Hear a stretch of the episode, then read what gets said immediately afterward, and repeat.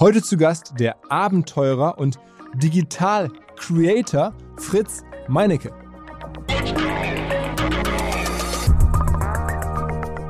Also wenn man die Zahlen sieht und wenn man das Budget sieht, dann denkt man, wow, das war ein Schuss in den Ofen, da habt ihr euch aber völlig unter Wert verkauft.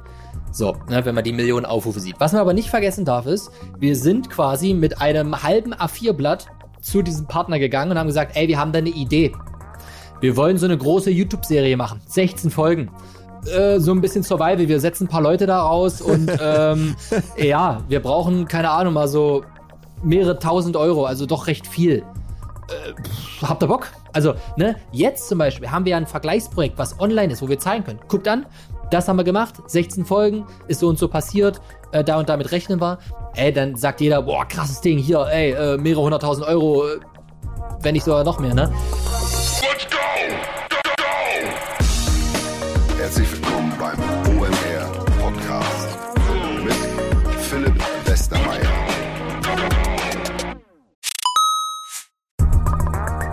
Ihr werdet euch wahrscheinlich fragen, warum unser Partner SalesViewer hier so oft im Podcast wirbt. Aber das ist relativ einfach zu erklären, denn wenn wir hier mittels Podcast Reichweite für SalesViewer erzeugen, dann besuchen natürlich auch hunderte von Menschen die Website von SalesViewer und SalesViewer kann dann mit dem eigenen Tool die Website-Besucher oder deren Firmen vor allen Dingen mit Klarnamen entschlüsseln. Also Podcast-Werbung führt zwangsläufig zu immer mehr Website-Besuchern und Website-Besucher lassen sich in Firmen Klarnamen von SalesViewer entschlüsseln und zu neuen B2B-Kunden machen. Und natürlich auch wir bei OMR sind sehr zufrieden mit SalesViewer, nicht nur als Kunde, sondern auch als Partner. Wir setzen deren Tool ebenfalls ein zur eigenen B2B-Lead-Generierung und entschlüsseln damit die Website-Besucher von OMR, OMR Reviews oder anderen Tochterfirmen. Man sieht einfach, wer eure Webseiten besucht hat und wofür sich potenzielle Kunden interessiert haben. Neben uns, also OMR, sitzen aber auch noch deutlich größere Firmen wie Stepstone, Avato Systems, Sport5, Talon One oder die Vodafone-Tochter Grand Centrix bereits auf SalesViewer und generieren damit täglich neue B2B-Leads. SalesViewer ist bekanntlich auf unserem hauseigenen Software-Bewertungsportal OMR Reviews das bestbewertete Tool in gleich drei Kategorien und kann jederzeit kostenlos getestet werden. Wer also sehen möchte, wer auf der eigenen Website drauf war und diese Person dann am besten zu Kunden verwandeln möchte, der kann das alles kostenlos ausprobieren. salesviewer.com slash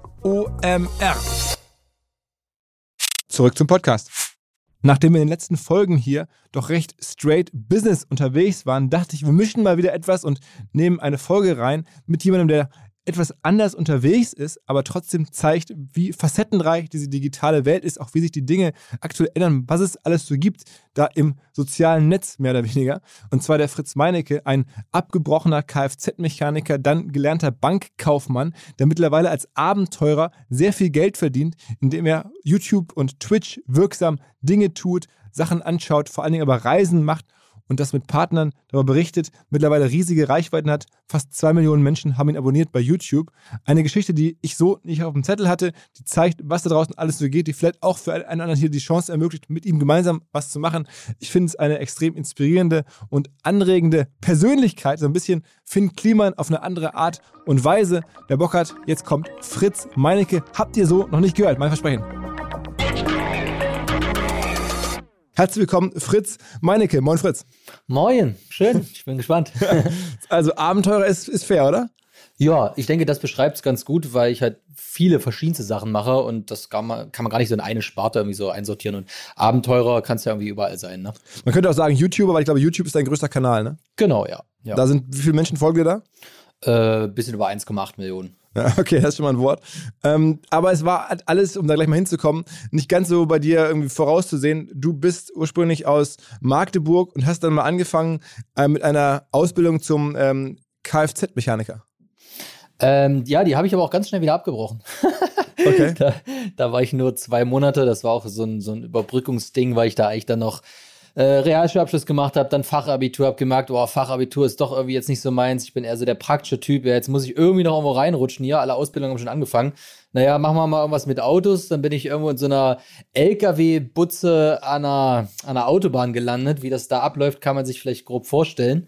Und da habe ich dann auch schnell gesagt, also irgendwie, wir brauchen mal hier nochmal ein Reset. Und dann war ich da auch ganz schnell wieder weg. Und dann hast du direkt passenderweise Bankkaufmann Ausbildung in Stuttgart gemacht. Ja, weil, guck mal, du, du liegst irgendwo in so einem, in so einem Kfz-Graben und dir tropft irgendwie das Öl rein, es ist kalt, nass, ekelhaft, alle Leute sind irgendwie nicht so nett zu dir, weil du irgendwie so ein Azubi bist und musst draußen irgendwelche LKWs waschen im Dezember und dann denkst du dir so, warte mal, was ist denn das Gegenteil? Ja, Bankkaufmann klingt doch gut, das ist was wirtschaftlich grundsolides, da können wir doch mal mit anfangen und drauf aufbauen. So war der Gedankengang tatsächlich wirklich. Und äh, hab dann aber gesagt, ja, ich, das ist es nicht. So, ich nehme das jetzt mit, ich nehme irgendwie die Übernahme noch ein bisschen mit, ich sammle noch ein bisschen Praxiserfahrung, dass das irgendwie schon ein bisschen was so grundsolides ist, was ich auch irgendwie abhaken kann.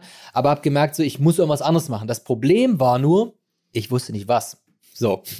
Und damals gab es noch die, äh, die Wehrpflicht, ne, neun Monate Grundwehrdienst. Und ich dachte mir so, warte mal, das ist doch eigentlich clever, wenn ich mich dafür jetzt freiwillig melde, weil dann können die mich nicht einfach irgendwann ziehen, wenn es mir nicht passt. Das heißt, äh, ich dachte, es kommt, es kommt sowieso irgendwann, dann suche ich es mir doch lieber aus, weil jetzt passt es gerade rein. Dann habe ich gesagt, ich nutze das einfach, um mal wieder komplett zu resetten. Das ist ein Teil, den ich machen muss. Und dann kann ich die Zeit nutzen, um mir nochmal mehr Gedanken zu, zu machen. Und naja, das habe ich dann auch gemacht. Habe mich dann informiert, war auf so verschiedenen Berufsbildungsmessen. Und ähm, man muss halt dazu sagen, in dem Alter, wie, wie alt war ich da? Bankausbildung irgendwie 18 und dann mit 21 irgendwie bei der Bundeswehr 22 so. Ja, wie, da hatte wie, ich noch, bist du heute? Äh, 32. Mhm. Und ich hatte halt einfach keine Ahnung, was, wie, wo. Ich mhm. konnte nichts sagen. So, was willst du mal werden? Weiß ich nicht. Ich habe zu wenig Erfahrung, zu, zu wenig gesehen. Aber wie auch, ne? Also ist ja klar. Und ähm, genau, und dann habe ich da verschiedene Messen besucht und habe gesehen, dass es auch sowas gibt wie ähm, Computerspielentwicklung in Deutschland. Mhm. Ich äh, habe gelernt 3D-Grafiker für Computerspielentwicklung. Mhm. Also im Endeffekt kann man sich eigentlich vorstellen wie ein digitaler Handwerker. Mhm. Ne? Ich habe gebastelt, digital. Mhm. Ja, sei es Texturen mit Photoshop, sei es 3D-Modelle. Ähm, wenn man sich ein Computerspiel vorstellt, habe ich dort eigentlich alles gebaut, was man dort sieht, 3D-mäßig, außer Charaktere, Tiere und sowas in die Richtung. Mhm. Ne? Also ich habe irgendwie über Autos, Waffen, äh, Bänke, äh, ein Schrank, ein Tisch, eine Tasse. Also alles muss ja irgendwie erstellt werden, was in dieser digitalen Computerspielwelt entsteht. Und genau, ich habe, bis das Studium angefangen hat, habe ich dann noch meinen Grundwehrdienst verlängert. Ich glaube auf boah, 15 Monate, 19 Monate, ich weiß gar nicht, um das dann nahtlos in die Ausbildung reinzugehen. Und ähm, ja. Das heißt, du hast irgendwie dann, das war nach der Bundeswehr, deine letzte richtige Ausbildung war dann halt dieses ähm, ja, 3D-Grafiker. Und was machst du da bei YouTube? Also wie ging das bei YouTube los? Was hast du da in dem Kanal gemacht? Ähm, die ersten Videos waren tatsächlich Lost Place Videos, ne, also verlassene Orte, die ich irgendwie erkundet habe. Äh, da habe ich weder gesprochen, ich habe einfach nur Aufnahmen gemacht, die aneinander geschnittene Musik drunter gelegt. So. Mhm. Äh, mehr war es im Endeffekt nicht. Und ähm, ja, habe das dann nach und nach mehr aufgebaut. Es hat mir halt einfach Spaß gemacht. Ich habe ganz ursprünglich mit einer Facebook-Seite angefangen, äh, wo ich dann einfach ein paar Bilder äh, irgendwie gepostet habe und ein bisschen was dazu geschrieben habe. Und irgendwann habe ich aber gemerkt, so ich will irgendwie mehr zeigen von dem, was ich erlebe.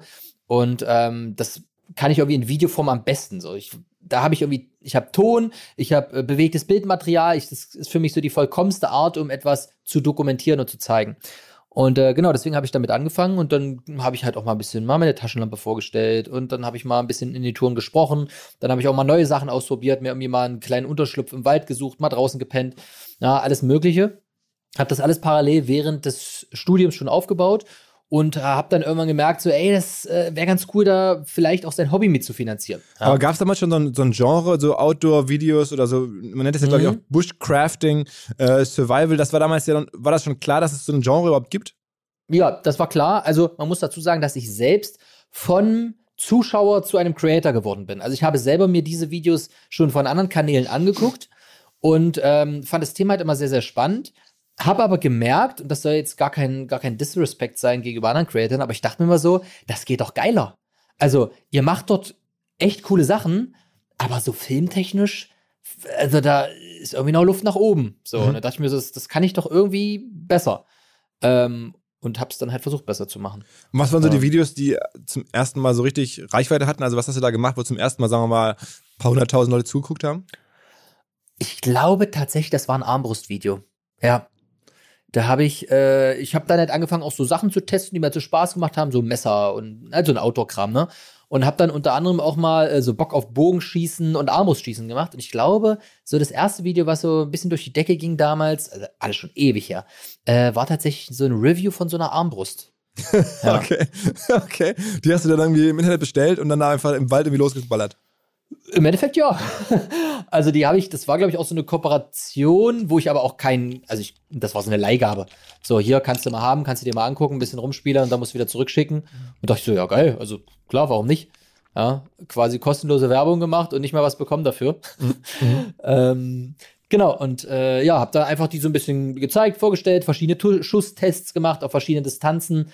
Ähm, ich glaube, ein bisschen gesagt, was hat die für Leistung, äh, wie schwer ist die und so weiter. Und äh, das war tatsächlich so das erste Video, und was ein bisschen durch die Decke ging. Hast du das alles alleine gemacht? Ja, ja, alles komplett. Ich habe die ersten Jahre komplett alles ähm, komplett alleine gemacht. Ja. Und wie ging es dann weiter? Also wie, das Wachstum kam dann aber verstärkt aus YouTube heraus. Ähm, genau, also Wachstum kam auf jeden Fall immer am stärksten von YouTube. Alle anderen Plattformen, auch heute noch, sei es jetzt Instagram oder damals dann Facebook, kamen im Endeffekt dann immer über YouTube, weil die Leute halt auf YouTube so einen, ja, einen vollwertigen, großen großes Content-Paket bekommen haben, wo richtig was drin war und dann halt gesagt haben, ey, finde ich irgendwie cool, jetzt äh, will ich auch mal gucken, was der sonst noch so macht, so ein bisschen oder mal kleine Updates haben. Und ähm, ja, ich habe quasi dann irgendwann angefangen, zu, mein Hobby damit so ein bisschen zu finanzieren, dass man sich mal einen Rucksack kaufen kann, mal irgendwie ein neues Messer oder sowas. Und ähm, das war alles noch während des Studiums. Und ich habe während des Studiums äh, in Neukölln im Kaufland in der Molke Produkteabteilung gearbeitet. Ah, schön Käse einsortiert, Milch, Joghurt und so weiter. ähm, um natürlich so ein bisschen Geld neben dem Studium zu verdienen, weil das Studium hat eher Geld gekostet. So als hat, verdient man ja nichts. Mhm. Und ähm, genau, habe da gearbeitet und irgendwann kam der Punkt, wo ich dachte, ey, es wäre doch eigentlich ganz geil. Ja, damals waren das so 450 Euro Basis. Wenn ich irgendwann so viel damit verdiene, dass ich so 450 Euro habe, weil dann kann ich quasi also trotzdem ja arbeiten, aber die Zeit investiere ich halt in mein eigenes Projekt, was mir viel mehr Spaß macht und ich muss nicht irgendwelche Joghurts einsortieren. Ja, und das hat dann natürlich ein bisschen gedauert, habe es dann irgendwann hinbekommen und das war so dieser erste Step. Und, und das war dann die YouTube-Erlöse oder? Äh, das? Ähm, das war YouTube-Erlöse, aber ich glaube tatsächlich der meiste Teil damals äh, war Amazon-Affiliate. Mhm. Weil natürlich mein, alles, was ich dort gemacht habe, ist krass ausrüstungsbasiert. Na, ne, also wenn ich jetzt irgendwie draußen schlafe, dann habe ich einen Rucksack, ich habe einen Kocher, ich habe eine Isomatte, ich habe einen Schlafsack. Also du brauchst halt für, für diese ganzen Autoabenteuer, brauchst du immer Sachen. So. Ja, und äh, die habe ich dann halt einfach äh, verlinkt über ein ganz normales Affiliate-Provisionsprogramm von Amazon. Also immer, immer unter, unter, YouTube, schön unter, unter das Video die Links geklickt. Genau, die Links runtergepackt. Ich habe dann angefangen, über meine Website eine Ausrüstungsliste zu erstellen. Kategorien zu basteln und so weiter. Habe halt Reviews zu bestimmten Sachen gemacht und ähm, gezeigt, was ich so mitnehme, Loadouts, was nehme ich auf einer Bushcraft-Tour mit, was nehme ich damit hin, was habe ich für das Abenteuer benutzt und das jetzt gar nicht so krass werbeplakativmäßig, sondern die Leute hat es eh interessiert. Also es war halt immer so, dass auch anfangs habe ich das nicht gemacht und die Kommentare, boah, geil, welches Messer, boah, geil, welche Jacke, boah, welcher Rucksack ist das? Und ich dachte mir immer so, naja, also ich muss es ja eh drunter packen, weil äh, die Leute wollen es halt alle wissen. Und darüber habe ich dann angefangen, ein bisschen Geld zu verdienen. Kooperationen. Was, was waren damals so deine Abenteuer, ja. als abseits von der Armbrust? Was hast du da so für Abenteuer erlebt? Äh, ich habe viel Lost Places gemacht, also mhm. einfach so verlassene Orte mir angeguckt. Und ähm, habe verschiedenste kleine Trekking-Touren gemacht. Also, ne, wenn du quasi äh, Mehrtageswanderungen machst und aber draußen schläfst. Also quasi aus deinem Rucksack rauslebst. Mhm. Ja, klar holst du dir mal ein bisschen Essen, ein bisschen, ein bisschen Wasser irgendwo her, aber ansonsten schläfst du halt immer draußen, machst Kilometer und bist einfach draußen in der Natur. Und da bist du und, immer in Deutschland rumgelaufen irgendwo? Ähm, genau, die ersten Touren habe ich in Deutschland gemacht. Ich habe dann auch Mallorca, den GR 221 gemacht. Das ist oben im Norden das Sierra de Tramontana Gebirge. Das bin ich komplett durchgewandert. Das sind 130 Kilometer. Und ähm, Genau, und 2016, das war dann aber, da war ich schon selbstständig. Ähm, das war so das erste selbstständige Jahr. Da bin ich dann mit noch zwei anderen Kumpels zusammen von München nach Venedig zu Fuß gelaufen. Das war so das erste große, große lange Abenteuer. 23 Tage waren wir unterwegs, 550 Kilometer, 20.000 Höhenmeter sind wir einmal komplett über die Alpen im, immer, immer draußen schlafen und so. Äh, nee, bei der Tour tatsächlich haben wir äh, in Hütten äh, geschlafen. Also mhm. so Berghütten. Okay. Genau. Und das waren auch die großen Videos direkt? Also was oder was war bislang mal, dein allergrößtes Video, das erfolgreichste, um das mal so einmal allen klar zu machen, was du so treibst? Mm, da müsste ich tatsächlich nachgucken, ob das sich jetzt geändert hat, weil es war jahrelang, war es ein, ähm, ein Video, bei dem ich ein, ein Unterschlupf gebaut habe, aber so ein bisschen im ASMR-Stil, wo ich nicht geredet habe. Und dadurch hat das halt ähm, hat es halt international krass performt. Das hat mittlerweile jetzt ist vier Jahre alt, hat 5,4 Millionen Aufrufe. Das ist so dieser Primitive Technology Hype. Also vielleicht haben das ein paar Leute mitbekommen über die Jahre hinweg, dass ja diese ganzen Tempelbauer, Poolbauer so ein bisschen überall gezeigt worden sind. Und das hat eigentlich im Ursprung ist das von, glaube ich, einem Australier oder sowas, der einfach nur mit seinen bloßen Händen über primitive Technologien ähm, ja, Hütten gebaut hat. Und das habe ich dann irgendwann mal so ein Fanvideo von gemacht und habe quasi auch nur mit meinen Händen hier in Deutschland mal so eine kleine Hütte gebaut aus Holz, aus Totholz, äh, mit, mit irgendwelchen Wurzeln als Seilen und das war jahrelang das beste Video. Jetzt tatsächlich habe ich gesehen, dass äh, eine Folge von Seven vs. Wild, äh, meinem letzten großen Projekt, das Ganze geknackt hat und 5,6 Millionen Aufrufe geschafft hat, nach nur einem Monat. Okay, da, da kommen wir dann noch drauf zu sprechen, ja. was du jetzt so alles so machst. Aber okay, das heißt, das war so deine Reise. Hat dir irgendwer das beigebracht, dieses ganze irgendwie Handwerk, wie das so funktioniert? Ähm, das hast du dir alles natürlich so self-made-mäßig draufgezogen, ne?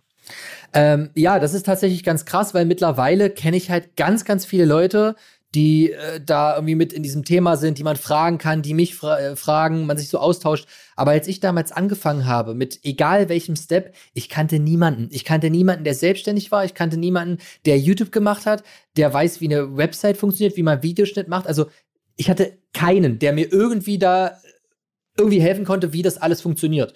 So, ähm, von daher, ja, irgendwie habe ich mir das alles so nach und nach selber beigebracht, sei es über YouTube-Tutorials, über Learning by Doing, machen, damals auch viel Podcasts, Bücher gelesen, da kommt ja das ganze äh, Unternehmertum dann noch dazu, äh, wie man da das Ganze handhabt, wie man an Projekte rangeht, wie man Projekte strukturiert, äh, wie man To-Do-Listen sich macht. Ähm, ja, das hat jetzt gar nicht unbedingt was mit YouTube, sondern auch mit generellem selbstständigen Arbeit zu tun. Und seit wann machst du das jetzt sozusagen offiziell hauptberuflich?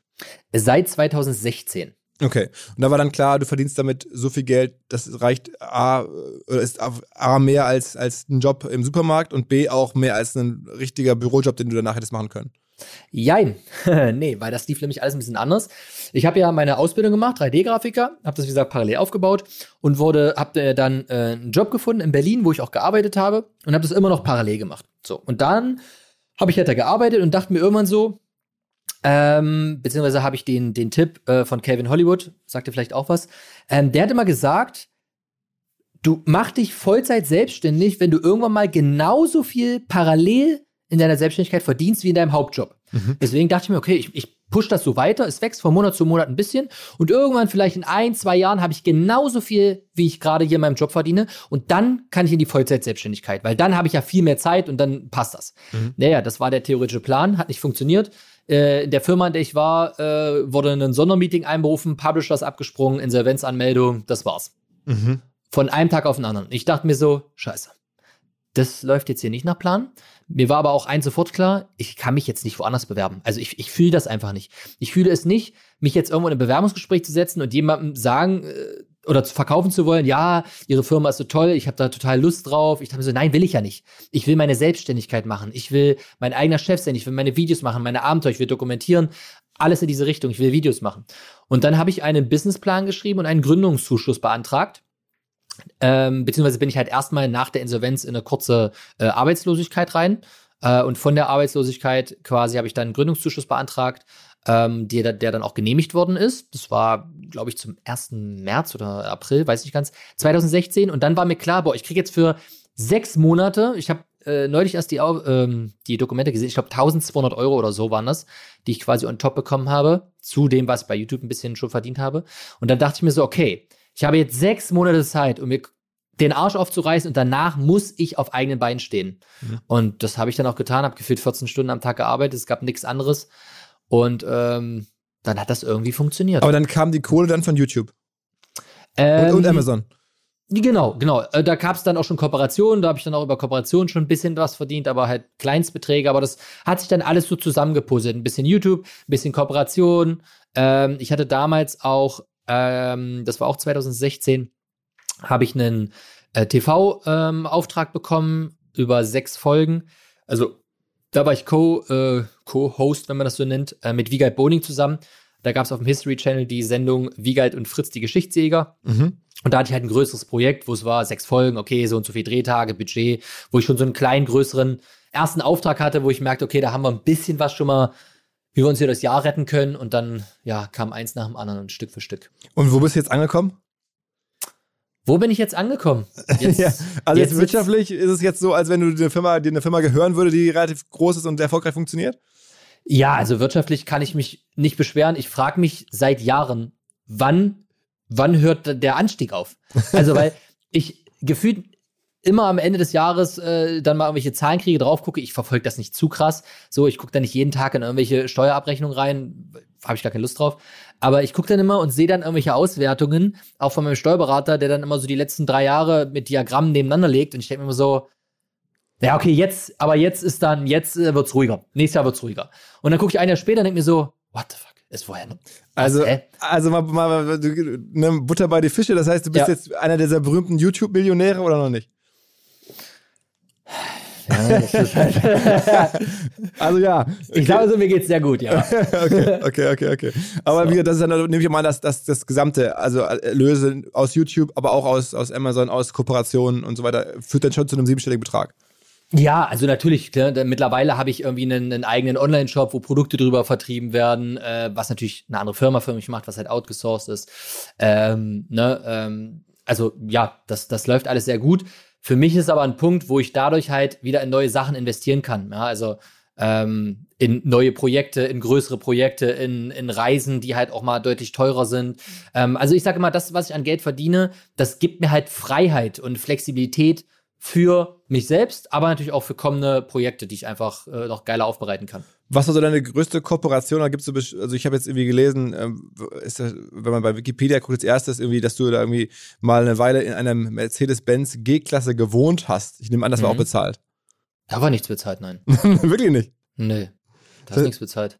Okay. Keinen Cent für bekommen. Da habe ich sehr viel Geld für ausgegeben, weil ich musste mir das Auto kaufen und äh, umbauen. Aber das ist keine Kooperation gewesen mit Mercedes oder so, nee. Okay, okay. Nee, nee. Ähm, boah, größte Kooperation ist schwierig, weil das der Punkt ist, dass ich quasi auch Langzeitpartner habe und im Endeffekt, wenn ich das wahrscheinlich zusammenrechnen würde, sind das meine größten Kooperationen. Weil ist ja logisch, wenn du jetzt eine Einmalsache hast, hm. wo du vielleicht auch eine, einen Kooperationspartner hast, der sehr gut, verhältnismäßig sehr gut bezahlt, ist es natürlich aber trotzdem geiler, jemanden zu haben, den du monatlich an deiner Seite hast und äh, auch wenn es dann im Moment nicht ganz so viel ist, aber halt über die Monate und Jahre halt was. Wer ist, also das? Denke, Sag mal Beispiel. Äh, ich würde sagen Y-Food. Y-Food ist auf jeden Fall mein größter Kooperationspartner, ja. Mhm, mh.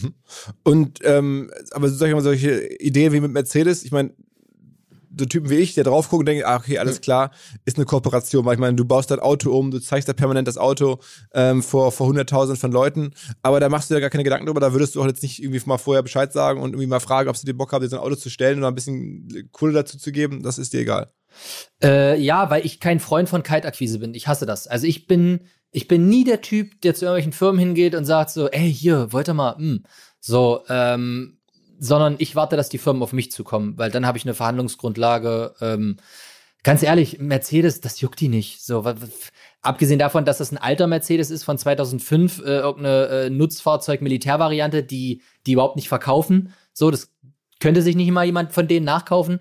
Klar, es ist natürlich imagemäßig, für, für brandmäßig ist es geil für die, aber äh, nee, also das. Außerdem äh, ist man auch krass in der Abhängigkeit. Mhm. So, in dem Moment, also ich muss mir ja irgendein Auto holen. So, ob das nun Mercedes ist oder äh, ein VW, Opel, Nissan, äh, Mitsubishi, was auch immer, irgendeiner muss es ja sein, weißt du? Also, okay. dann mache ich halt für den Werbung im, im Endeffekt. Wie viele äh, Videos machst du aktuell pro Woche? Äh, letztes Jahr oder andersrum, die letzten Jahre habe ich immer ein Video pro Woche gebracht, aber äh, das habe ich quasi ja vor ein paar Monaten beendet. Ich mache quasi jetzt nur noch meine Projekte und dann veröffentliche ich die. Und das kann sein, jetzt wie im November und Dezember, dass da 16 Folgen, also zwei Videos pro Woche rauskommen. Das kann aber auch sein, wie jetzt im Januar, dass halt zwei Videos im Monat nur rauskommen. Lass mal vielleicht einmal ganz kurz, bevor wir zu den Projekten kommen, sagen, bei YouTube gab es noch irgendwas, was du gelernt hast, was man vielleicht auch irgendwie nachmachen kann, was du ähm, ja weitergeben kannst. Wie du bist so groß geworden, die Inhalte sind natürlich abgefahren. Okay, lange Wanderungen, man baut krasse Sachen, all sowas. Aber gab es irgendwelche ja, Hebel, ähm, Vorgehensweisen, wo du sagst, okay, das hat mir schon ziemlich viel gebracht, ja. das war mir nicht so klar? Also erstens, jeder, der irgendwie YouTube macht, anfangen will oder sonst was, ähm, der Punkt ist schon mal Nummer eins, die Grundmotivation. Ist deine Passion, deine Grundmotivation, warum du das machst, Geld, lass es bleiben. Ist deine Grundmotivation, ey, ich habe irgendwie ein geiles Hobby, ich habe eine Leidenschaft für irgendwas, sei es Reiten, Ballett tanzen, Zeichnen, Rappen, Abenteuer, ist schon mal eine gute Grundvoraussetzung. Du brauchst eine Passion für etwas. Mhm. Dass du später damit Geld verdienst, ey, alles cool. Du kannst damit auch danach sehr viel Geld mit verdienen. Aber das darf nicht, für meinen Geschmack, ne, mhm. darf nicht die Grundmotivation mhm. sein. Ähm, zweitens, YouTube oder generell Social Media, wahrscheinlich generell Selbstständigkeit, ist ein Marathon. Ja?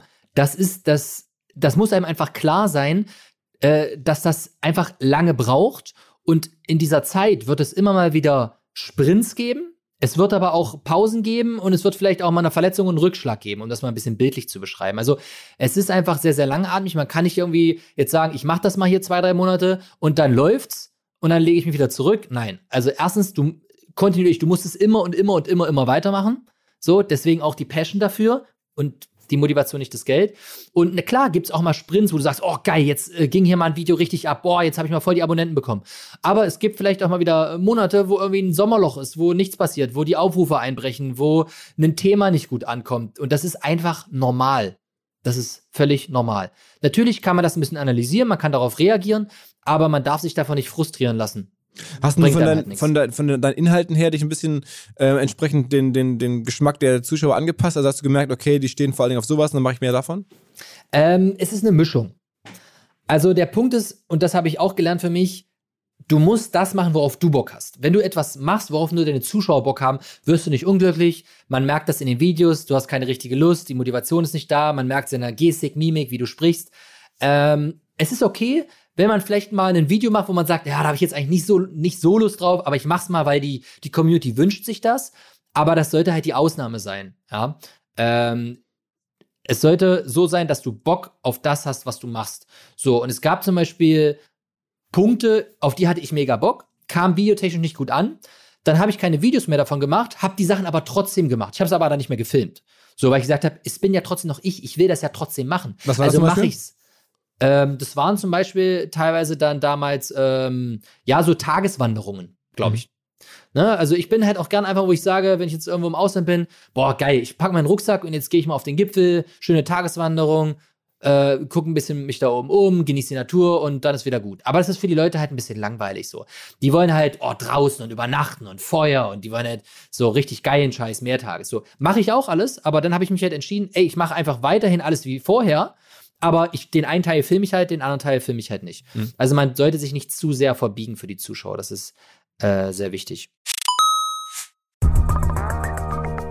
Wir haben einen neuen Partner hier im Podcast, an dem wir mit OMR auch zu einem ganz, ganz kleinen Teil beteiligt sein dürfen. Die Rede ist von Along, eine Firma, die folgendes Problem löst. Und zwar B2B-Verkaufsprozesse sind sehr kompliziert meistens. Es werden verschiedenste Materialien hin und her geschickt, Präsentationen, Videos, Angebote, Case Studies, Kalkulationen in verschiedensten Iterationen mit verschiedensten Menschen in den jeweiligen Verteilern. Ihr kennt es alle, E-Mail-Schleifen, E-Mail-Ping-Pong. Das macht den Prozess häufig kompliziert und zieht ihn sehr in die Länge. Und vor allen Dingen gibt es gar keine Insights aktuell über das Verhalten der Käufer. Also man sieht gar nicht als jemand, der das Angebot unterbreitet, was auf der Gegenseite so passiert. Und genau das ändert jetzt Along. Die bauen die sogenannten Along Spaces, also digitale Sales Rooms, in denen alle Materialien hochgeladen werden können, in denen sich die verschiedensten Parteien austauschen können. Es entstehen einfach drei Vorteile. Man muss nicht mehr in irgendwelchen E-Mails nachsuchen. Angebotene Lösungen und Zahlen und Grafiken können schnell überall in Meetings geteilt werden. Und als Verkäufer sieht man natürlich, wer wann sich über welche Sachen informiert hat, worauf zugegriffen hat. Und man kann Informationen auch live anpassen. Along funktioniert also hier wie ein Co-Pilot, analysiert das Engagement der Interessenten und stellt sogar Empfehlungen für den nächsten Schritt zur Verfügung. Technisch aufsetzen aufsetzen, kann man das alles in wenigen Minuten auch mit dem jeweiligen eigenen CRM verbinden. Das macht Along. Wir glauben auch deswegen dran, weil es im Bereich Digital Sales Rooms die Nummer eins ist auf unserer hauseigenen Softwareplattform auf OMR. Reviews natürlich alles DSGVO-konform. Wer mehr wissen oder vielleicht eine Demo angucken möchte, alle Infos along space, ein Wort along space, space auch ausgeschrieben, alongspace.com slash OMR. Und wenn ihr jetzt über diesen Link kommt, also als OMR-Hörerin oder OMR-Hörer kommt, dann bekommt ihr drei Monate gratis, wenn ihr für ein Jahr bei Along abschließt. Zurück zum Podcast. Was denn deine Plattform? Also YouTube und äh, Instagram haben wir schon drüber gesprochen. Ähm, und dann gibt es mittlerweile auch Twitch. Da bist du auch noch ziemlich aktiv, ne? Genau, Twitch gibt's, äh, da bin ich jetzt seit ein äh, bisschen über zwei Jahren. Es gibt einen zweiten YouTube-Kanal, ähm, Fritz Meinecke Live, wo dann quasi die Highlights aus den Streams gespielt werden. Ähm, genau, ja, im Endeffekt ist das. YouTube ist für mich so ein bisschen dieser High-Quality, wie so mein Fer ein kleiner Fernsehsender. So, ne? Äh, Instagram ist irgendwie so ein bisschen, ja, da zeige ich halt äh, was so nebenab, so ein bisschen Making-of hinter den Kulissen, plus so ein bisschen anteasern, was passiert, was habe ich vor, Projekte, dies, das. Und äh, Twitch ist ein bisschen gepaart, einmal in äh, Reactions, dass ich halt einfach mir Videos angucke und dazu meine Meinung abgebe, weil das viele halt interessiert, weil ich mir selber gerne Videos angucke, weil ich daraus selber vielleicht lerne, neue ähm, kreative Energie schöpfe. Ähm, und das einfach ja mir Spaß macht und den Zuschauern auch.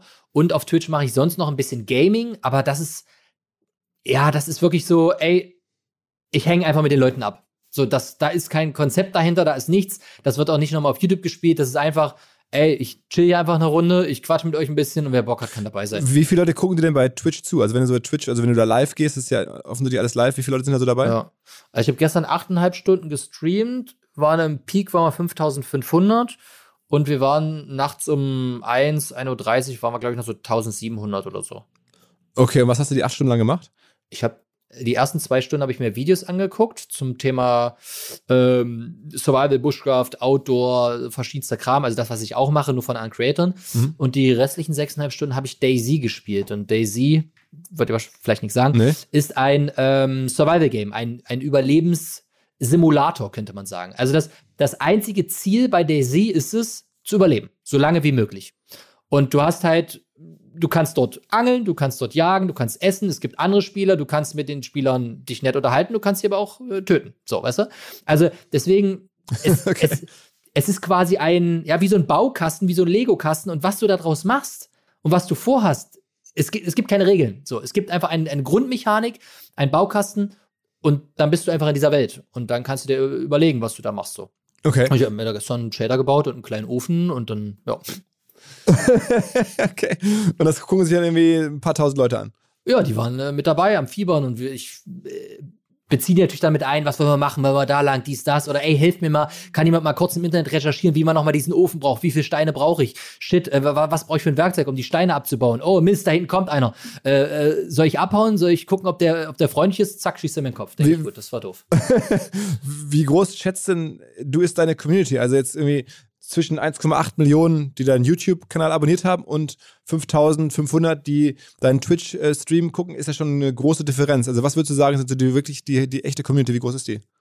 Boah, das ist jetzt eine Definitionssache, was ist die echte Community? Ne? Also wenn du halt guckst, ich habe 1,8 Millionen Abonnenten, wenn du dann aber siehst, dass zum Beispiel von den neuen Folgen ähm, die drei, vier, fünf Millionen Aufrufe haben, dann weißt du ja, das gucken sogar noch mehr, mhm. als es Abonnenten sind. Mhm. Aber ja, also ne, es gibt eine Hardcore-Community, die ist halt immer am Start. Dann gibt es auch eine Community, die ist halt auf Twitch am Start. Es gibt welche, die sind auf Instagram. Es gibt welche, die sind auf YouTube und Instagram. Also das ist so, lässt sich ultra schwer beschreiben. Aber ein paar hunderttausend Leute sind schon eng an dir dran. Das kann auf jeden Fall, glaube ich, sagen. Auf YouTube bezogen, ja. Also der Punkt ist ja, bei Twitch haben wir ja, also bei Twitch habe ich, glaube ich, 200, 250.000 Abonnenten. Aber Twitch ist ja mal live. Ne? Das heißt, da muss derjenige in dem Moment genau jetzt Zeit haben und jetzt Bock haben. So, bei YouTube kann er sich das ja einteilen, ja, äh, ob ich klar. das jetzt gucke, nachher, morgen, übermorgen. Aber wenn ich jetzt mal bei, bei, bei YouTube gucke, mal abgesehen von dem letzten großen Projekt, ähm, hatten meine Videos eigentlich immer 300.000, 400.000 Aufrufe. Also würde ich schon behaupten, dass so eine Core-Community von 300.000, 400.000 auf jeden Fall da ist. Hm. Und sag mal so, ist, gilt die alte Rechnung noch, dass irgendwie so eine Million Aufrufe so ungefähr 1000 Euro sind? In Werbegeldern? Umgerechnet? Die habe ich, hab ich noch nie gehört, die Rechnung. Nee? Ähm, das müsste ich jetzt die, die Zahlen durchrechnen, ob das passt oder nicht. Äh, was ja der Punkt ist, du hast ja einen, also jetzt rein auf YouTube-Werbeeinnahmen, was du direkt von der Plattform ja, genau, kriegst, genau. hast du ja einen CPM und der wechselt ja. Ne? Also du kannst ja ein CPM irgendwie von drei bis vier haben und dann hast du aber November und Dezember, dann hast du vielleicht plötzlich einen von zehn. So, dann hast du aber plötzlich ein krasses Projekt und Werbepartner buchen ganz direkt nur auf deinem Kanal, dann ist dein CPM plötzlich bei, keine Ahnung, 15. Also das schwankt ja hin und her. Das heißt, du kannst das gar nicht so, so durchrechnen. aber ist denn für dich das attraktiver, das, was YouTube überweist oder, oder mittlerweile die direkten Kooperationen? Äh, nee, die Kooperationen sind immer das, was, was stärker ist tatsächlich. Und ja. das, das letzte Projekt war ja auch, glaube ich, mit einem Partner, der das finanziert hat. Da hast du irgendwie ja. jetzt was richtig krasses gemacht, oder was irgendwie nochmal so sind wir auch auf dich gestoßen, ich zumindest, wo ich dachte, okay, was macht denn der da?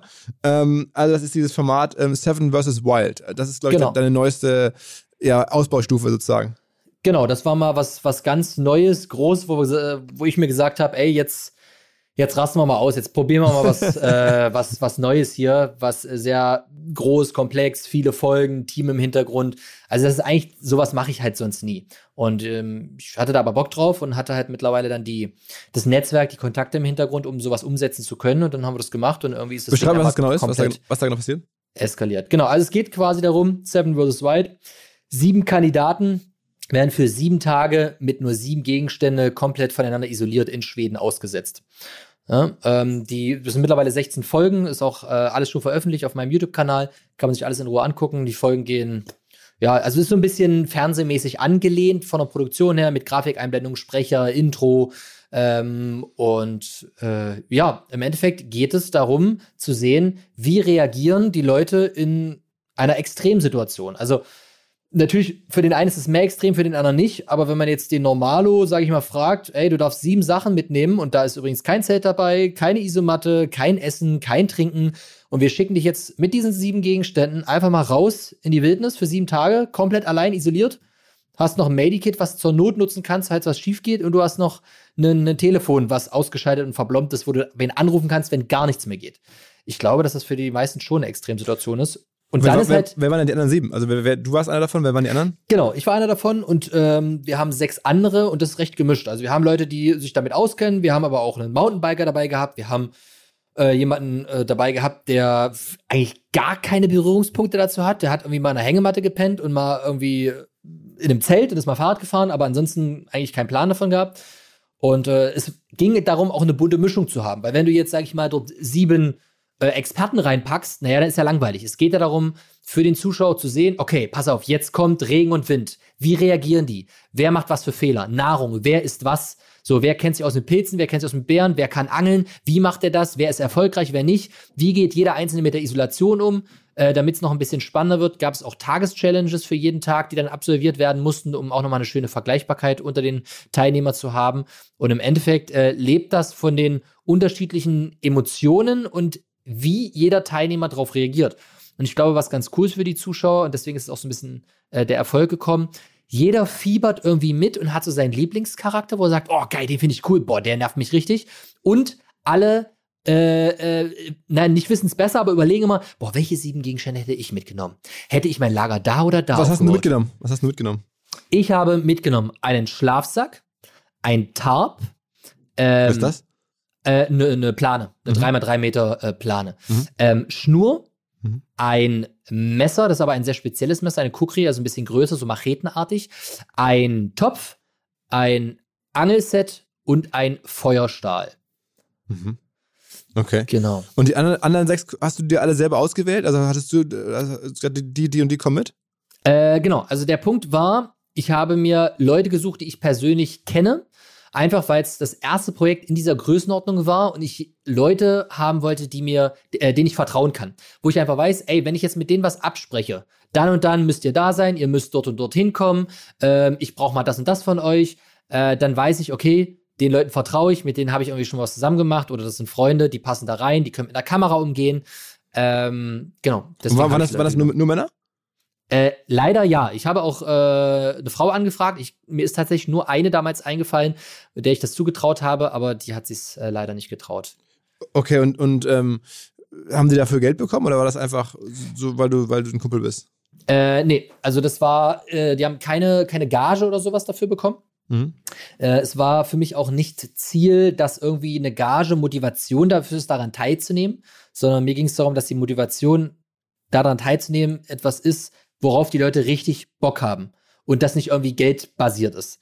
Ähm, und vor allem ist ja dort auch etwas geschaffen. Also, ne, man muss dazu sagen, wir haben im Hintergrund irgendwie einen Rettungssanitäter gehabt, wir hatten ein Motorboot, was einen rausholen konnte, ähm, wir hatten eine Orga im Hintergrund, äh, ein Rescue-Team und so weiter. Das heißt, so etwas überhaupt machen zu können in dieser Art, mit doch einem Sicherheitspakt im Hintergrund, ähm, hat man ja gar nicht die Möglichkeit. Also gibt's ja gar nicht. Was hat denn das gekostet, sowas zu produzieren? Also, Ähm, was du alles, alles beschreib, beschrieben hast, also die ganzen Security-Features und Film Ja. und allem drum und dran. Ähm, also wir hatten mit, glaube ich, grob 75.000 Euro geplant. Wir Mhm. haben übrigens auch noch 10.000 Euro für den Gewinner für Charity drin gehabt. Also es konnte dann gespendet werden. Genau, wir haben mit 75.000 Euro geplant. Ähm, es ist aber mehr geworden, tatsächlich. Okay, okay. Genau, also es lasst vielleicht so 100.000, ja, so ungefähr. Und finanziert hat das alles ein, ein Partner. Es gab da eine, eine Firma, die das sozusagen gesponsert hat. Genau, also wir haben, äh, wir hatten Rhino Shield als Partner drin. Die machen Hardware, so Sachen, ne? Äh, die machen Handycases. Ja. Also quasi, ja, sturzsichere Handyhüllen, Mhm. Panzergläser und so weiter. Und man muss sich jetzt natürlich überlegen, also wenn man die Zahlen sieht und wenn man das Budget sieht, dann denkt man, wow, das war ein Schuss in den Ofen, da habt ihr euch aber völlig unter Wert verkauft. So, ne, wenn man die Millionen Aufrufe sieht. Was man aber nicht vergessen darf, ist, wir sind quasi mit einem halben A4-Blatt zu diesem Partner gegangen und haben gesagt, ey, wir haben da eine Idee. Wir wollen so eine große YouTube-Serie machen. 16 Folgen. Äh, so ein bisschen Survival. Wir setzen ein paar Leute da raus und ähm, ja, wir brauchen, keine Ahnung, mal so mehrere tausend Euro, also doch recht viel. Äh, pff, habt ihr Bock? Also, ne, wenn man das jetzt im Nachhinein sieht und wie das alles aussieht, was da passiert ist, ey, dann sagt jeder, boah, krasses Ding, hier, ey, äh, mehrere hunderttausend Euro, äh, wenn nicht sogar noch mehr, ne? Ähm, aber man darf nicht vergessen, diese Idee ist halt mit ein paar Sätzen auf einem A4-Blatt entstanden und damit gehst du jetzt los und suchst jemanden. Jetzt zum Beispiel haben wir ja ein Vergleichsprojekt, was online ist, wo wir zeigen können. Guckt an, das haben wir gemacht, 16 Folgen, ist so und so passiert, äh, da und damit rechnen wir. Aber die Aber- Aufrufzahlen sind ja so krass. Ich meine, du hast gerade gesagt, das erfolgreichste Video hat äh, 6 Millionen oder so gemacht, ne? Äh, 5,6 Millionen, ja. Da- ich meine, das ist doch schon, hat dich schon ein Fernsehsender kontaktiert oder sowas? Mittlerweile ist es auch irgendwie, warum läuft das jetzt in Anführungsstrichen bei YouTube? Rein theoretisch ist es auch was für, für RTL 2, für Vox, für viele andere, oder nicht? Für RTL 2. Ja, keine Ahnung, ich will Vox, äh, ich will ja nur, äh, ja, alles gut, alles gut. Ähm, ja, äh, vielleicht ganz kurz, also mir ist halt wichtig, dass das Ganze ein, ein reales, authentisches Ding ist und äh, mehr dokumentarisch und kein Trash-TV, wo wir irgendwelche Känguruhoden essen. Ähm, genau, nee, aber um wieder zurück zu der Frage zu kommen. Äh, Es gab einige Anfragen jetzt natürlich im, im Nachhinein. Ich habe auch äh, noch, noch Gespräche und, und Videocalls mit äh, gewissen Fernsehsendern, Agenturen, Produktionsfirmen. Das sind teilweise natürlich Sachen, die darum gehen, irgendwie zweite Staffel oder, oder äh, andere Projekte, aber auch ganz eigene Produktionen mit, mich, mit mir als Host irgendwie umzusetzen. Ähm, ob da was draus wird, weiß ich nicht. Es ist aber auch nicht mein Fokus. Also ich habe da auch schon mehrfach drüber gesprochen. Ich finde das geil, das auf YouTube zu machen. Äh, es gibt für mich aktuell auch nicht wirklich einen Grund, warum ich ins Fernsehen oder auch auf äh, Streaming-Plattformen gehen sollte. Also ich wüsste nicht, warum ich das tun sollte. Weil ich auf YouTube, ich bin mein eigener Chef, ich kann machen, was ich will. Wenn ich sage, das Video geht 43 Minuten, bumm. Wenn ich sage, das Video geht eine Stunde 15, bumm, fertig. Wenn ich sage, scheiße, das Projekt lief jetzt doch anders, wir machen statt 16 Folgen nur noch 10, ja, dann machen wir nur 10. Das geht ja alles bei einem Fernsehsender gar nicht. aber wenn So. jetzt Netflix käme, wärst du dann nicht irgendwie verlockt? Ja, weil die, äh, klar, wenn die mir 10 Mille zahlen, bestimmt so. Aber also warum? Also wa warum sollte ich dort hingehen? Was ist der Vorteil daran? Mhm. Außer jetzt, klar, wenn es finanziell verlockend ist, aber dann ist auch die Frage, brauchst du das Geld? Was willst du damit machen? Also gibt es da dann ein anderes Projekt, wo du das dann dafür investierst? Also klar, dieses Thema jetzt Netflix und Co. ist natürlich immer so ein bisschen ähm, Schulterklopfen. Oh, guck mal, ich habe meine eigene Netflix-Serie. Oh, geil. So, weißt du, das ist so ein bisschen Lebenslauf, Prestige-Ding.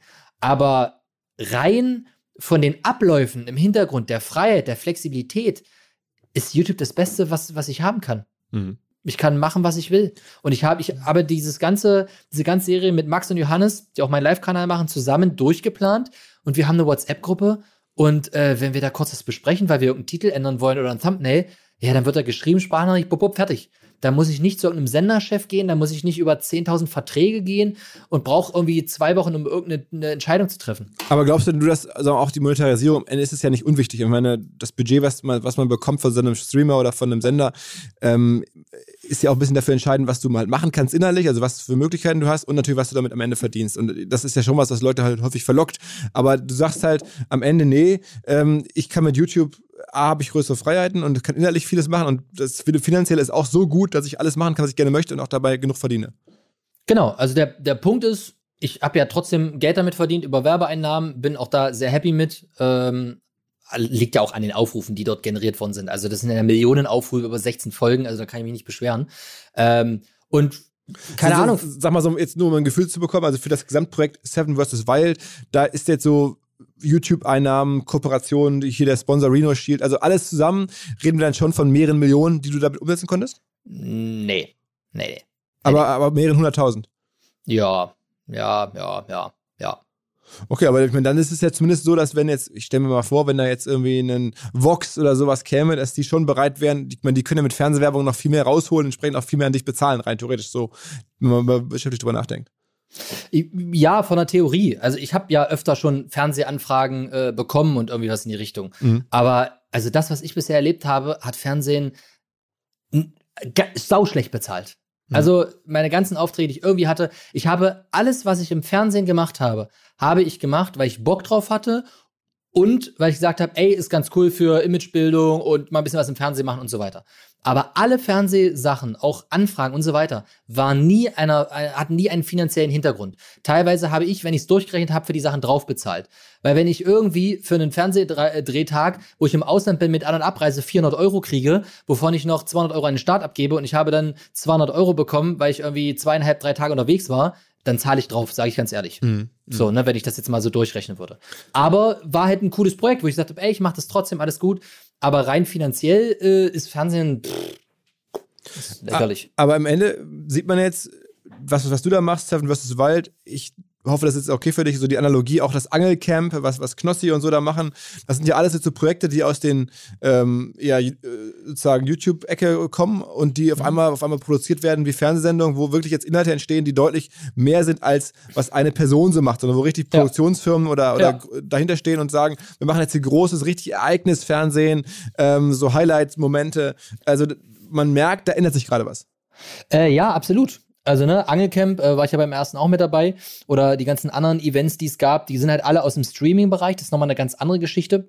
Da musst du ja auch alles live hinkriegen, äh, live quasi schneiden, Kamera switchen, Regie im Hintergrund, das ist nochmal eine ganz, ganz andere Nummer. Internetempfang und so weiter. Aber ja, man merkt generell so einen, einen Wandel und den finde ich halt auch geil. Und ich finde halt cool, dass ich diesen Wandel auch jetzt einmal auf YouTube gezeigt habe. Weil, ganz ehrlich, wenn du normalerweise an YouTube denkst und das, was wir dort mit Seven Rose White gemacht haben, ist quasi eigentlich gegen jede Regel. YouTube-Videos, kurz, knackig, ja, 10 Minuten, keine Ahnung, auch mal 15. Äh, aber wenn du da ankommst mit, ey, wir machen den großen 16-Teiler mit irgendwie äh, Folgen, die mal mindestens 45 Minuten bis eine Stunde gehen, da sagt dir jeder normale Mensch so, ja, aber nicht auf YouTube. Also, da, pff, weiß ich nicht, das, das funktioniert nicht. Und die Leute haben es aber gefeiert, ja, weil die auch gesehen haben, ey shit, wir kriegen hier gerade irgendwie eine vollwertige Serie, die auf D-Max, Netflix, äh, Sky, äh, was auch immer, wie sie alle heißen, Amazon Prime, laufen könnten. Und wir haben die einfach bei YouTube. Wir brauchen einfach nur diesen Link da anklicken und das oben reingehen. Wir können es einfach angucken. So, wie geil ist das denn? Was hast du noch vor? Was kommt als nächstes? Ähm, ja, also es folgen jetzt erstmal so ein, zwei kleinere äh, Projekte, auf die ich halt einfach wieder Bock hab. Ähm, und dann gibt's im Februar wieder ein bisschen ein größeres Projekt, eine kleine Tour.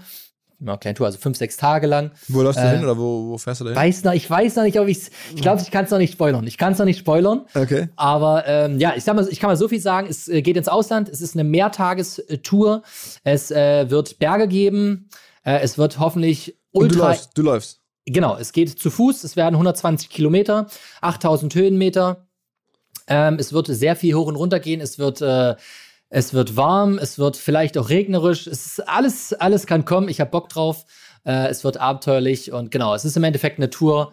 Äh, ist das nicht schon wieder fast ein bisschen zu, jetzt wenn ich das so höre, Ja. fast normal? Also ich meine, wir haben jetzt gerade von irgendwie Seven vs. Wild gesprochen, jetzt hast du da irgendwie ne, so, ein, so ein krasses Ding äh, aufgezogen mit ja Spannung und, und all diesen Elementen und jetzt machst du in Anführungsstrichen nur eine Tour über 120 Kilometer, ist ja schon fast irgendwie, schon fast irgendwie, äh, ja, für den Hausgebrauch.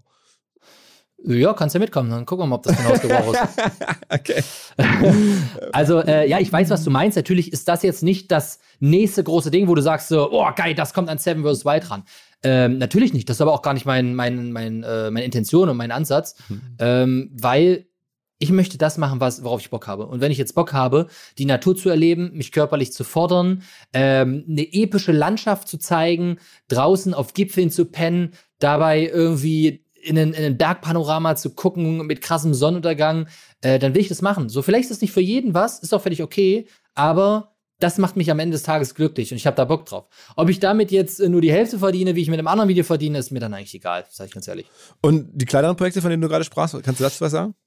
Ähm, na, es gibt jetzt zum Beispiel einen, einen Winterbiwak noch diesen äh, Monat. Also da ähm, ist quasi nur, nur eine Zweitagestour mit einer Übernachtung, wo ich ähm, oben äh, in die Berge rein will, auf ungefähr so 2000 Meter und dann da im Schnee mir so eine kleine. In Alpen dann, oder, oder wo bist du? Genau. Mhm. Genau, das ist eine Geschichte, die ich machen möchte. Dann habe ich noch ähm, einen taktischen äh, Schießkurs, ähm, der auch noch mit ist. Okay. Genau, also wo wir dann halt aus Bewegung schießen, äh, bestimmte Nachladesachen aus der Stellung raus, im Liegen, im Sitzen und so Sachen. Ähm, das ist so ein Zwei-Tage-Kurs, den ich noch mitnehme. Äh, dann war ich jetzt gerade Anfang des Jahres, das Video ist ja nicht draußen, äh, war ich vier Tage lang in Frankfurt im MMA Spirit. Was und habe da ähm, MMA gemacht, also Mixed ah, Martial ah, Arts. Ah, okay, okay, okay. Ähm, genau, habe da vier Tage lang trainiert, Sparring gemacht, Stand, äh, Standtraining, Bodentraining und da wird es auch ein Video von geben, das ist aktuell gerade im Schnitt. Und äh, genau. War eigentlich die, die Bundeswehrzeit für dich auch so ein bisschen so prägend? Ich meine, ich so höre, Schießen, Kämpfen, äh, vieles, was du da mitgenommen hast zu der Zeit, ist das noch irgendwie für dich äh, hilfreich heutzutage in, in dem Umfeld? Äh, tatsächlich nicht, weil ich zu diesem Zeitpunkt ähm, das noch nicht gemacht habe. Also das ist ganz, ganz komisch, weil aus jetziger Sicht denkst, denkt man sich so, boah, krass, das ist genau eigentlich das, was da gut reinpasst und boah, voll was gelernt und mitgenommen davon. Aber in dem, zu der Zeit, wo ich bei der Bundeswehr war, hatte ich mit diesem damit noch gar nicht viel zu tun. Also ja, da war ich auch schon ein bisschen draußen, habe so ein bisschen Geocaching gemacht, aber so diese ganzen Sachen, die jetzt äh, da reinpassen würden, die sind eigentlich erst alle danach gekommen. Aber die Bundeswehr war wahrscheinlich ein Top-Sponsor für deine Kanäle. Äh, ja, es gab schon das ein oder andere Projekt in Planung von der Bundeswehr, ähm, was jedes Mal wieder abgesagt worden ist, aber teilweise auch meinerseits. Äh, nee, brauche ich nicht. Also, weil, weil Bundeswehr ein der größte Krampf ist, was irgendeine Absprache, äh, äh, Genehmigung, äh, die Mühlen der der Ämter malen langsam. Also weißt du, wenn, wenn ich mit irgendeiner normalen Firma was mache, dann quatschen mit denen was ab und dann geht's los. Mhm. Und bei der Bundeswehr geht das über fünf Ecken und Pressechef und der muss noch Genehmigung. Nee, nee, wir können keine sieben Tage, geht nur drei. Also da sind so viele Regeln und Richtlinien und alles funktioniert nicht und nee, du kannst die Videos nur so machen. Nee, wir müssen die alle vorher gucken. Das darf nicht gezeigt werden, das darf gezeigt werden. Du musst das machen. Jetzt brauchen wir noch den Test. 50.000 Anträge ausgefüllt. Ich habe mich komplett einkleiden lassen und dann doch wieder nicht. Und ich denke mir irgendwann so, ey, dann bleibt's. Ich habe da keinen Bock drauf. Neuer Partner bei uns im Podcast und zwar Embers Chrome River. Embers E-M-B-U-R-S-E, e, geschrieben Embers Chrome River, drei Worte. Es handelt sich jedenfalls bei Embers Chrome River um eine der führenden Plattformen für Ausgabenoptimierung. 19.000 Kunden in 120 Ländern vertrauen auf Burst Chrome River im Bereich dann entsprechend Ausgaben, Einkauf, Kreditorbuchhaltung und Zahlung. Dank der Software von Emburse Chrome River sparen Finanzteams, die das Tool einsetzen, monatlich über 40 Stunden und sehen ein ROI auf die Software nach drei bis sechs Monaten, erzielen bis zu 10% Speseneinsparung und ein ganz, ganz, ganz großer Teil der Kunden erreicht 100% Automatisierung ihrer Finanzprozesse.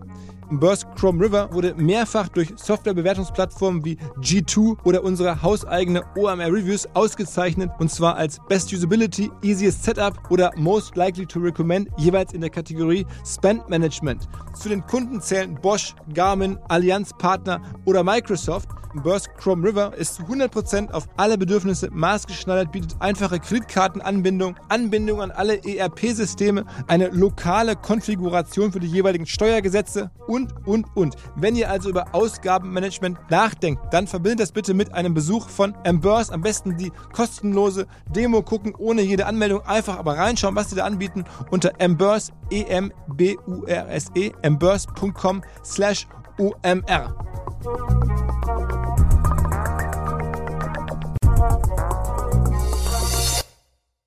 Zurück zum Podcast. Wie, wie sind denn diese Reno Shield Leute auf dich gekommen oder wie kam das denn zustande? Also das, äh, der, der, Sponsor von Seven West Wild. Genau, ich habe vor Jahren schon mal eine, eine, Kooperation mit denen gehabt. Ganz normal, war halt ein, ein ganz normales Video, wo ich die Sachen halt gezeigt, vorgestellt habe und so weiter.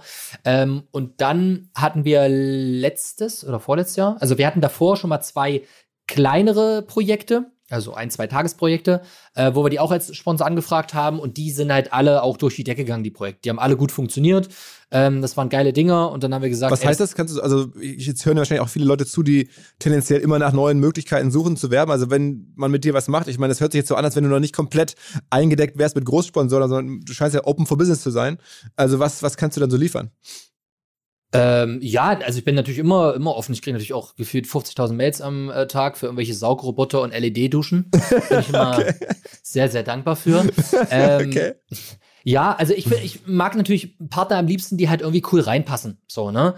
Also alles, was irgendwie in diesen Outdoor-Bereich reingeht oder so, ist cool. Rhino Shield äh, schützt, da, äh, schützt irgendwie dein Handy. Wenn du draußen unterwegs bist, ist irgendwie auch ein Teil eines Outdoor-Produkts, passt super rein. Was ist ähm, Versicherung?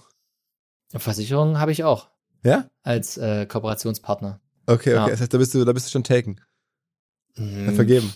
Naja, kommt drauf an, was es ist und wie und wo und wie es passt. Also, es muss halt irgendwie, äh, irgendwie reinpassen, so, finde ich. Ich finde es geil, wenn es halt ein bisschen natürlicher ist. Äh, die Leute, die mich jetzt länger kennen, wissen, dass ich das in den letzten Jahren nicht immer so befolgt habe, ähm, weil ich teilweise auch einfach äh, für Sachen Werbung gemacht habe, wo ich gesagt habe, scheiß drauf, ich stelle das Ding jetzt vor, so, ähm, und dann kann ich mein Projekt damit finanzieren. Aber so ein Handyhüllenhersteller, der hat dann nachher irgendwie schon richtig ähm, Abverkauf oder ist es mehr so auch, um die Brand bekannter zu machen? Oder hat, kannst du wirklich für, für Firmen auch schon dafür sorgen, dass da dann auch wirklich Umsatz entsteht? Das kommt krass aufs Produkt drauf an. Also ich, ich kenne die Zahlen von Rhino Shield jetzt nicht, ne? aber mhm. wenn wir mal von Handyhüllen ausgehen, dann gehe ich nicht davon aus, dass wir jetzt den überkranken Abverkauf haben, sondern wir haben hier eine ganz krasse Brand Awareness und jeder hat irgendwie alle zwei Jahre ein neues Handy. Naja, und jedes Mal brauchst du eine neue Hülle. So, und bei deinem nächsten Handy brauchst du eine neue Hülle und denkst, shit, was, ich brauche eine neue Hülle, warte mal, war da nicht was mit Rhino Shield? Und dann holst du dir die. Also ich glaube, gerade in dem Punkt ist es wirklich so ein langfristiges Ding. Ich hatte eine Kooperation mit Land Rover, ja, wo wir auf der Land Rover Experience Tour waren in Afrika, fünf Länder, dies, das. Naja, also die Leute gehen ja nicht nach dem Video los und kaufen sich jetzt alle einen Land Rover. Das ist ja Quatsch. so, weißt du, das sind halt Produkte, wo es darum geht, die Brand in den Kopf zu kriegen, zu verbinden mit, mit coolen Sachen und dann, äh, wenn halt eine Entscheidung getroffen werden muss, dass die halt mit im Pool ist. So, aber natürlich gibt es auch wieder andere Sachen, wo direkt ein Abverkauf stattfinden kann, weil, keine Ahnung, es gibt ein neues Produkt, ja, jetzt bei mir im Autobereich, keine Ahnung, neuer Rucksack, neues Messer, kann natürlich auch irgendwas ganz anderes sein.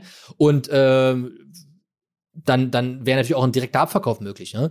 Es gibt natürlich auch die, die Möglichkeiten, dass irgendwelche Special-Aktionen sind, keine Ahnung. Ja, merkt man wieder bei Black Friday oder irgendwelche Sachen. Da kommen natürlich auch immer Firmen, weil die sagen, ey, da haben wir jetzt eine krasse Sale Week oder was auch immer oder ein krasses Angebot. Äh, lass das mal ein bisschen pushen darüber. Passt. Aber ja. sag mal, es ist auch für dich vollkommen unproblematisch, solche Werbekooperationen zu haben. Wie viele Werbepartner hast du so insgesamt, jetzt so, die jetzt regelmäßig dabei sind? Also jetzt von Land Rover mal bis, bis, bis zu Y-Foods, sag mal so die Größenordnung, Firmen, mit denen man dich so äh, assoziieren würde? Und das klingt jetzt so nach 20, 30 Stück. Nee, so viel sind es nicht. So viel sind es nicht. Boah, das, das ist jetzt echt schwer zu sagen, tatsächlich. Ähm, ja, ist auch die Punkt, wenn du jetzt, wenn du zum Beispiel mit, ne, mit einem Kooperationspartner einmal was im Jahr machst und hast es jetzt drei Jahre hintereinander gemacht, zählt das dann da schon mit ja. rein oder nicht? Ähm, Aber was ich nur, worauf ich hinaus will, ist, es gibt ja, ja also zum Beispiel hier Finn Kliman, der bei uns auch ja. re relativ häufig ist, der ist, finde ich, in vielerlei Hinsicht auch ein bisschen ähnlich wie du, ne? ganz andere Themen und so, aber ähm, vieles vom ganzen Spirit her ähnlich. Aber der ist zum Beispiel extrem zurückhaltend und, glaube ich, sagt mir auch mal sehr vorsichtig, was zu machen, weil er das selber nicht so fühlt, aber ich glaube auch, weil viele seiner ähm, Fans das nicht cool finden, so viel mit Werbung zu machen. Ist es bei dir ein Problem, dass deine Community sagt, boah, ey, Fritz, jetzt lass mal gut sein? Mit noch mehr Land Rover und noch mehr irgendwie äh, Rhino Shield? Äh, sei ich ganz ehrlich, das interessiert mich nicht. also, weil äh, das macht ja meine Projekte möglich. So, und wenn jemand jetzt sagt, ey, das ist mir hier zu viel Werbung, okay, dann geh. Also völlig okay. Ich, ich zwinge keinen, meine Videos anzugucken. Ich zwinge keinen, mich irgendwie zu, zu folgen. Natürlich freue ich mich darüber, aber den Leuten muss auch klar sein, dass gewisse Projekte einfach Schweine viel Geld kosten. So. Und ähm, ich habe 1,8 Millionen Abonnenten. Wir können es einfach so machen, dass jeder Abonnent mir ein Euro im Jahr zahlt. Dann habe ich 1,8 Millionen Euro Umsatz und dann gibt es gar keine Werbung mehr bei mir. Können wir easy machen. Gar kein Problem. Hm. Da brauchen wir keinen Sponsor mehr, wir brauchen gar nichts mehr. Ähm, ne? Also das, das ist ja mal die, der Punkt. Es muss ja irgendwie finanziert werden. Und ich biete hier quasi kostenlosen Content an. Die Leute können ja einfach den, den Browser auch machen, die App aufmachen und sich das reinziehen. Ja, ähm, Gibt es bei dir Paid-Überlegungen? Also bietest du irgendwo Paid? Also könnte man jetzt dir auch direkt, also bei Twitch ist es ja so, ne, dass, dass sozusagen Leute dann irgendwie dich nominieren, dann bist du bei Twitch sozusagen, äh, bekommst von Twitch Geld sozusagen mhm. als Abo. Ähm, noch irgendwo anders? Naja, theoretisch gibt es ja auch bei YouTube irgendeine Mitgliedschaft, aber das, also das sind alles die, diese Geschichten, auch bei, bei äh, Twitch und so weiter, sind einfach für mich Unterstützungen, wenn die Leute da Bock drauf haben. Ne? Also das kann jeder machen, wie er will, muss keiner machen. Äh, wenn jemand sagt, ey, ich finde es irgendwie geil, was Fritz macht und ich äh, lasse ihm mir irgendwie einen Sub auf Twitch da und das kostet irgendwie, keine Ahnung, weiß gar nicht, 4,99 oder irgendwie sowas im Monat, äh, dann freue ich mich darüber, dann bin ich dankbar, weil im Endeffekt fließt das halt natürlich irgendwie in mein Gesamtvolumen und von dem Gesamtvolumen werden meine Projekte finanziert. Aber so Paid zu machen, so richtig so mit, mit Patreon oder irgendwie solchen äh, Services, nee. hast du keinen Bock drauf? Nee, weil der Punkt ist, dann musst du ja wieder extra Content liefern. Also, ne, gibt's ja die Möglichkeit zu sagen, okay, pass auf, ich mache hier über eine, was ich, extra Plattform, irgendwie extra, aber dann brauche ich auch extra Content. Mhm. So, und dann weiß ich nicht, dann, ah, dann splittest du so die, die, die Community, weil die einen können, die einen können nicht. Äh, dann musst du aber auch extra dafür produzieren und pff, nee. Aber also man hätte ja easy sagen können, okay, von Seven vs. Wild eine Folge, die letzte Folge nur für Paid und kostet irgendwie 2 Euro oder sowas. Ja, das ist aber assi. Das ist ekelhaft. Okay. Also, weißt du, also ich, ich, ich stelle halt eine, eine, eine Serie zur Verfügung und das große Finale muss dann 2 Euro für zahlen. Ja, das, ah, nee. Okay. Das finde ich einfach. Das, ich frage ja nur, ich will es ja verstehen, ja. wie, wie, du so drüber nachdenkst. Machst du generell viel ähm, Community Management? Also äh, auch da höre ich von Influencern unterschiedliche Stories. Also mein, bei Twitch bist du ja nun super nah an der Community dran und ja. dann redet ihr. Aber bist du auch, wenn jetzt, du hast jetzt glaube ich bei Instagram irgendwie so 600.000 ähm, Follower, äh, ja. die schreiben dir wahrscheinlich auch viel. Antwortest du da auf alles und bist da super eng in der Interaktion? Äh, na, auf alles antworten geht ja gar nicht. Also faktisch, weiß ich nicht, dann müsste der Tag achten 40 Stunden haben und ich mache nur das und nichts anderes mehr. Also es geht rein zeittechnisch ja gar nicht. Aber äh, trotzdem mache ich ja zum Beispiel auf Instagram meine, meine, meine Fragerunden, ne, wo ich dann halt immer wieder Fragen beantworte, was so die, die Leute interessiert. Und äh, ich antworte da auch auf, auf Nachrichten und ich lese mir äh, auch viele Nachrichten durch, antworte aber nicht auf alle. Ne? Also zu bestimmten Themen und so weiter. Ich gucke auch in die Kommentare rein. Ähm, der Punkt ist einmal dieses selbst aktiv sein, also antworten, kommentieren und sonst was.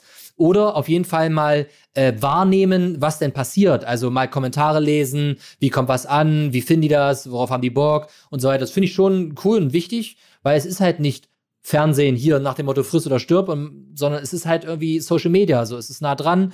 Ich mag das auch, äh, mit den Leuten zu interagieren, aber natürlich geht das nicht zu 100% Es ist gar nicht möglich, dass ich jetzt hier jedem irgendwie antworte und schreibe und ähm, ja, und sag mal, was ist deine langfristige ähm, Planung? Gibt es sowas überhaupt? Also jetzt mal nicht nur die nächsten paar Wochen und Monate, sondern so, wie denkst du über dein Leben nach? Du hast jetzt auch schon viele verschiedene Sachen gemacht. Ähm, Gibt es so eine, was machst du in drei Jahren, in fünf Jahren, in zehn Jahren? Zehn Jahren? Ich möchte immer das machen, was mich glücklich macht, worauf ich Lust habe. So. Also tatsächlich jetzt so äh, rein wirtschaftlich, finanziell, projektmäßig ähm, habe ich das nicht. So, das, das hatte ich alles mal am Anfang meiner Selbstständigkeit, wo es darum ging, okay, ich, ich will davon leben können. So, ich kann schon lange davon leben, ich kann du, gut davon leben, ich kann, also im Endeffekt bin ich eigentlich spätestens jetzt ab 2022 im Januar, Stand jetzt, ähm, an dem Punkt, wo ich alles machen kann, was ich will. Klingt so ein bisschen doof, ne? Also natürlich 100% alles kannst du nie machen, aber ich könnte alle Projekte umsetzen, die, äh, auf die ich Lust hätte. Ich könnte in jedes Land reisen, sobald es halt die Regelungen zulassen. Ne? Aber mhm. das, ich habe eigentlich keine, keine Limitierung in dem Sinne. So, und äh, von daher mache ich einfach das, worauf ich Bock habe.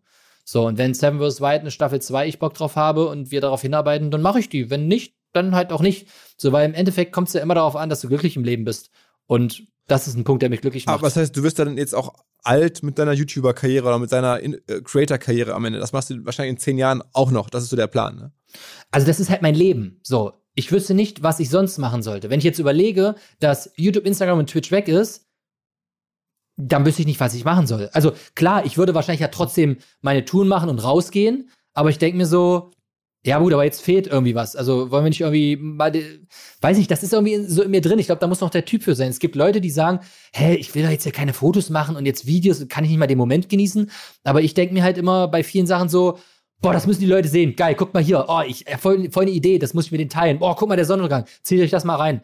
Also ich habe irgendwie diesen, diesen Drang, das einfach so mit der Welt zu teilen und Leute damit zu, zu motivieren, selbst rauszugehen, Abenteuer zu erleben und zu zeigen, dass das Leben halt irgendwie auch noch woanders stattfindet als nur zu Hause auf dem Sofa. Und hast du noch Freunde aus deiner alten, sagen wir mal, äh, Kfz-Mechaniker oder, oder, oder Bankkaufmannszeit? Null. Gar Null. nichts. Ich habe weder aus der Schule noch Freunde, ich habe weder aus der Bank noch ähm, äh, Computerspiel, gar nichts. Wie kommt's?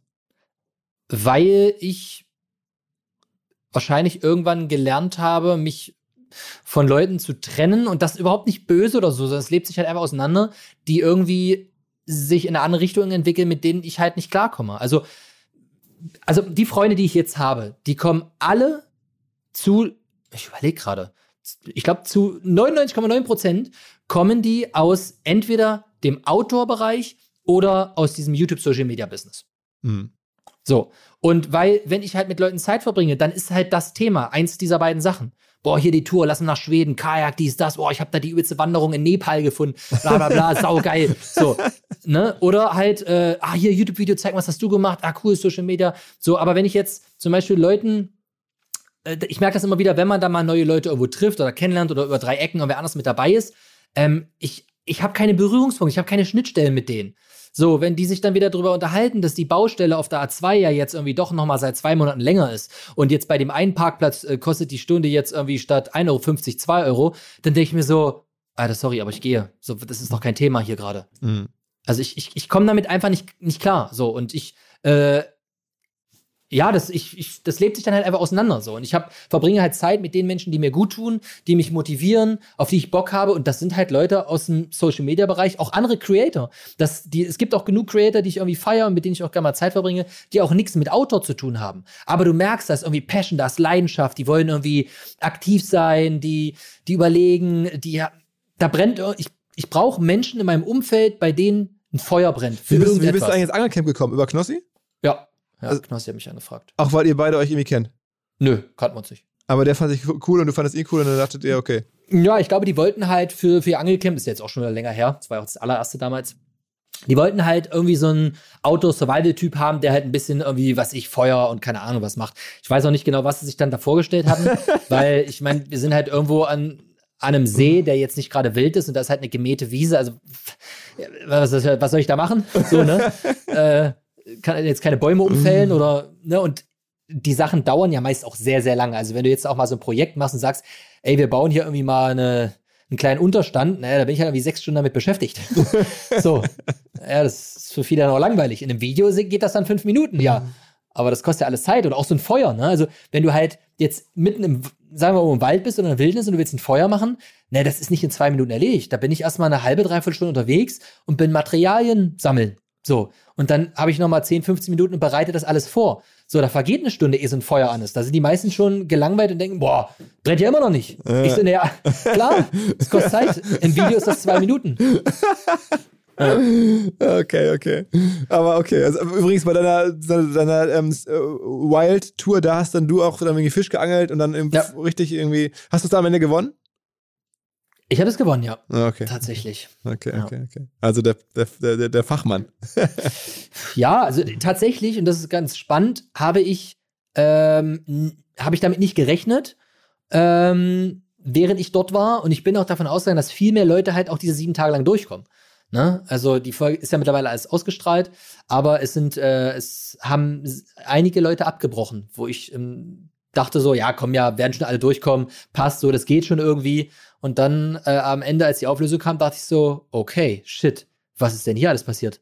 Warum sind die ganzen Leute alle draußen? Und ja. okay, okay, okay. Also es scheint, also ist doch schwieriger, als man denkt, mal sieben Tage so in der Wildnis alleine zu sein. Ja, es gibt halt immer wieder äh, Kleinigkeiten. Es gibt auch einfach fatale Fehler, äh, die aus Unwissenheit passieren können und schon ist, switcht das Ganze halt ganz schnell. Ja, Zum Beispiel? Ja, das kann zum Beispiel auch mal ein Unfall sein. Ah, okay. ja, hatten wir halt auch drin, einfach ein Unfall, ein bisschen bisschen unbedacht, überheblich unterwegs gewesen und dann ist das Ding halt innerhalb von ein paar Minuten vorbei. Aha, so. Aha.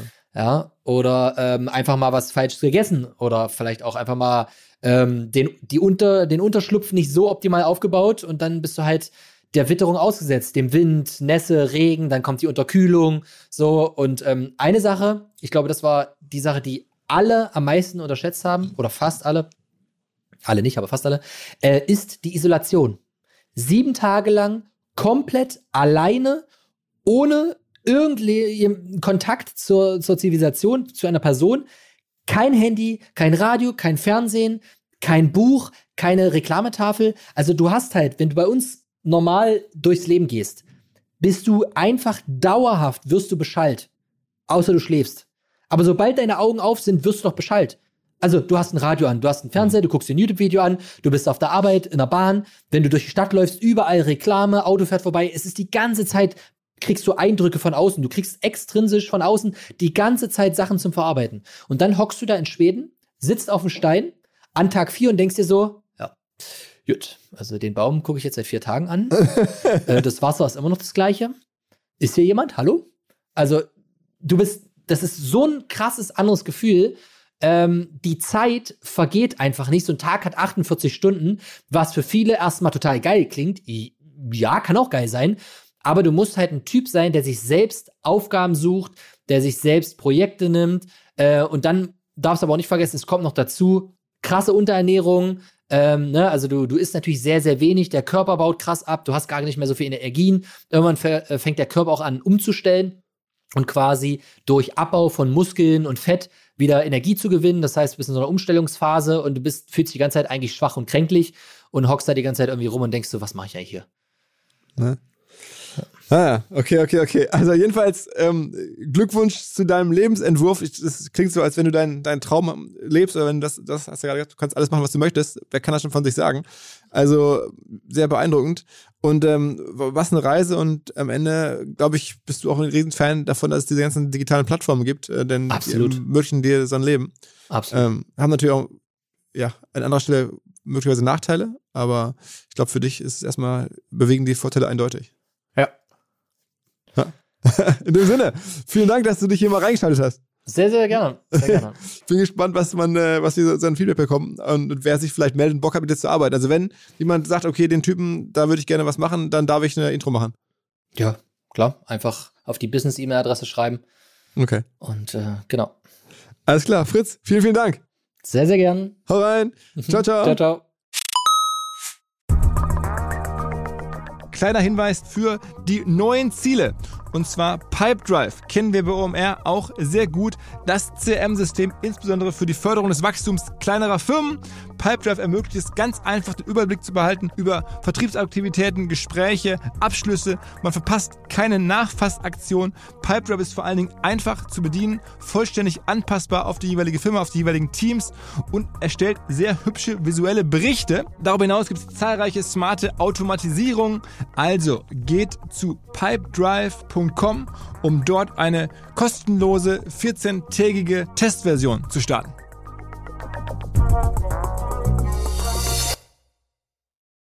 Zurück zum Podcast. Dieser Podcast wird produziert von Podstars bei OMR.